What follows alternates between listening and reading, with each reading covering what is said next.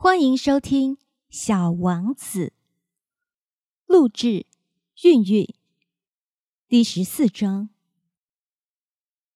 第五颗行星非常奇怪，是这些星星中最小的一颗。行星上刚好能容得下一盏路灯和一个点路灯的人。小王子怎么也解释不通，这个坐落在天空某一个角落。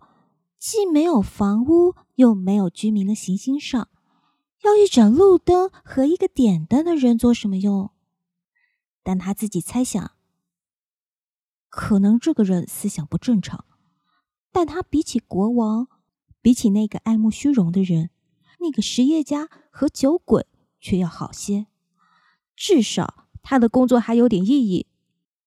当他点着他的路灯时。就像他增添了一颗星星，或是一朵花；当他熄灭了路灯时，就像让星星或花朵睡着了似的。这差事真美妙，就是真正有用的了。小王子一到了这个行星上，就很尊敬的向点路灯的人打招呼：“早上好，你刚才为什么把路灯灭了呢？”“早上好，这是命令。”点灯的回答道：“命令什么？就是熄灭我的路灯。”晚上好。于是他又点燃了路灯。那为什么你又把它点着了呢？这是命令。点灯的人回答道：“我不明白。”小王子说：“没什么要明白的，命令就是命令。”点灯的人回答道。早上好。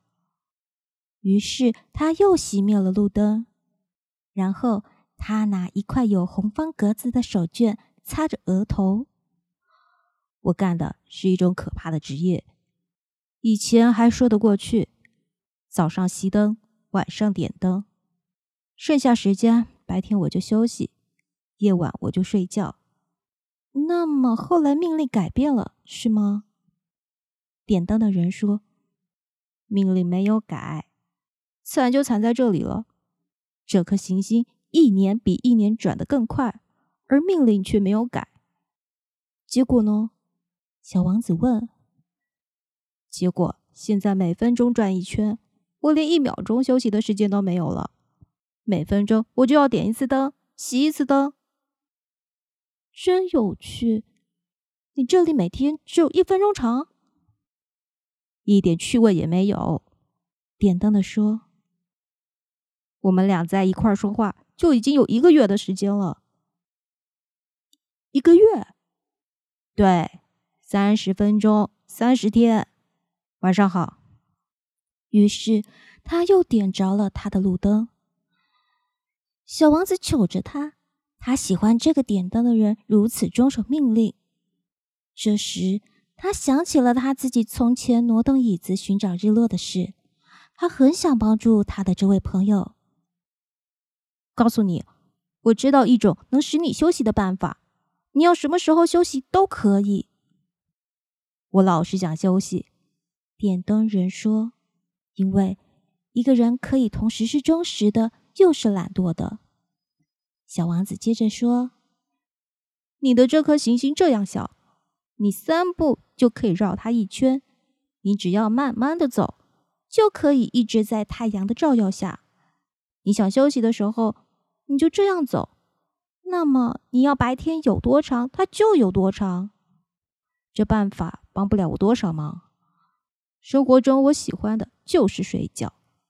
点灯人说：“真不走运。”小王子说：“真不走运。”点灯人说：“早上好。”于是他又熄灭了路灯。